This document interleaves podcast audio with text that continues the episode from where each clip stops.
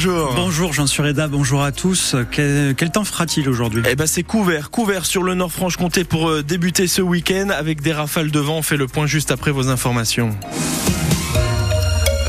FC Sochaux change de modèle de gouvernance. Et il s'ouvre en partie au peuple jaune et bleu. Il devient une SKIC, une société coopérative d'intérêt collectif.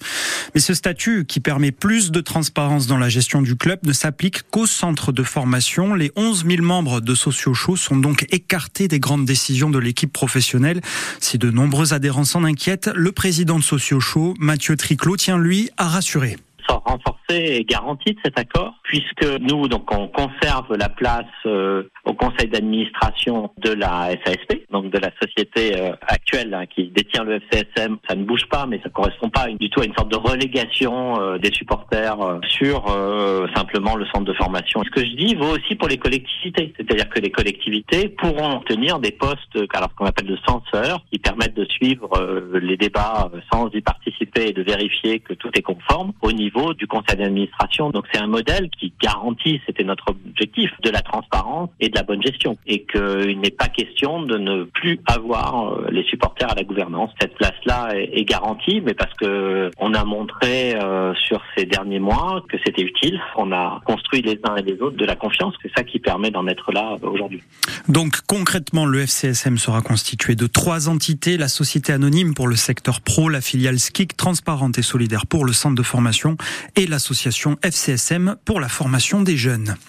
Les douaniers ont intercepté un automobiliste roumain au péage de Colombier-Fontaine. Jeudi, il transportait 10 kilos d'herbe et de pollen de cannabis cachés à différents endroits de sa voiture. L'homme a été présenté hier à un juge et doit comparaître mardi au tribunal de Montbéliard. Il a menacé son neveu avec un couteau. Un homme de Grand Charmont est incarcéré depuis hier pour ses faits commis mardi. C'est le neveu qui a appelé les gendarmes, accueilli par les insultes du mis en cause. Ce dernier était déjà sous le coup de deux sursis probatoires.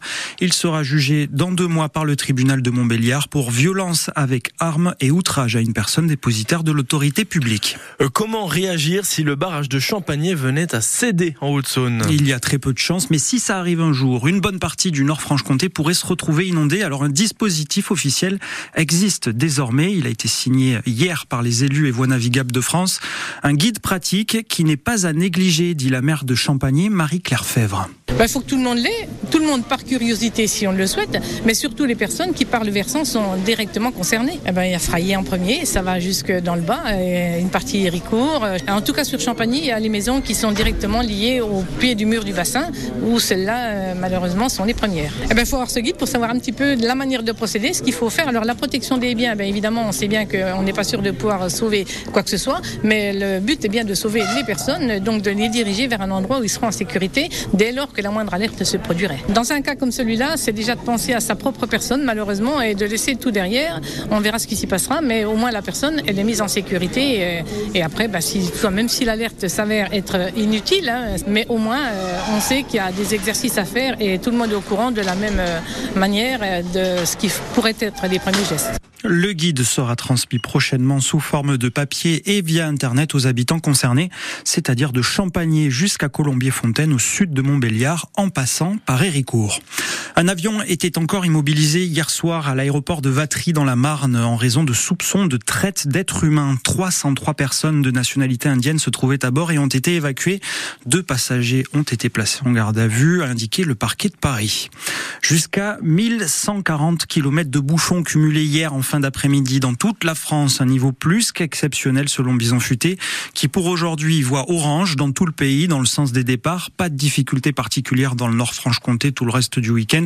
Du monde aussi dans les gares avec 4 millions et demi de voyageurs qui ont prévu de se déplacer en train longue distance au cours des vacances de Noël selon la SNCF. Les billets du concert de David Guetta aux Eurocaines partent comme des petits pains. 20 000 ont déjà été vendus sur les 30 000 disponibles. C'est un record de vente sur l'ensemble du festival avec plus de 30 32 000 billets déjà enregistrés.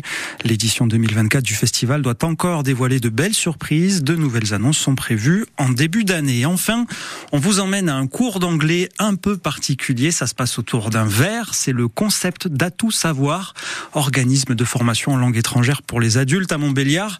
Leur dernier, rendez-vous, c'était aux Lumières de Noël et Emeline Bonavent, vous êtes allée y faire un tour. Nice to meet you. Uh, it, is, it is a pleasure.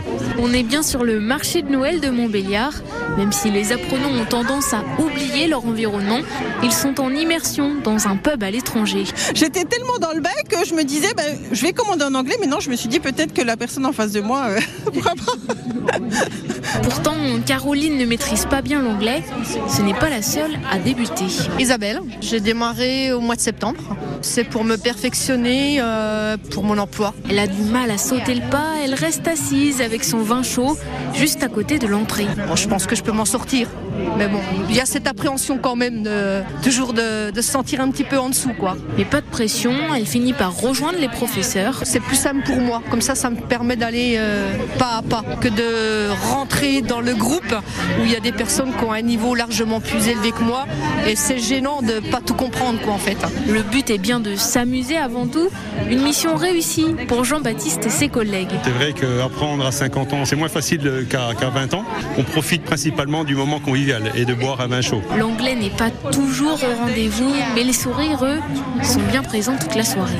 Reportage d'Emeline Bonavent sur ses cours d'anglais itinérants de À tout savoir, un organisme de formation langue étrangère pour les adultes à Montbéliard, des ateliers itinérants qui ont lieu une fois par mois.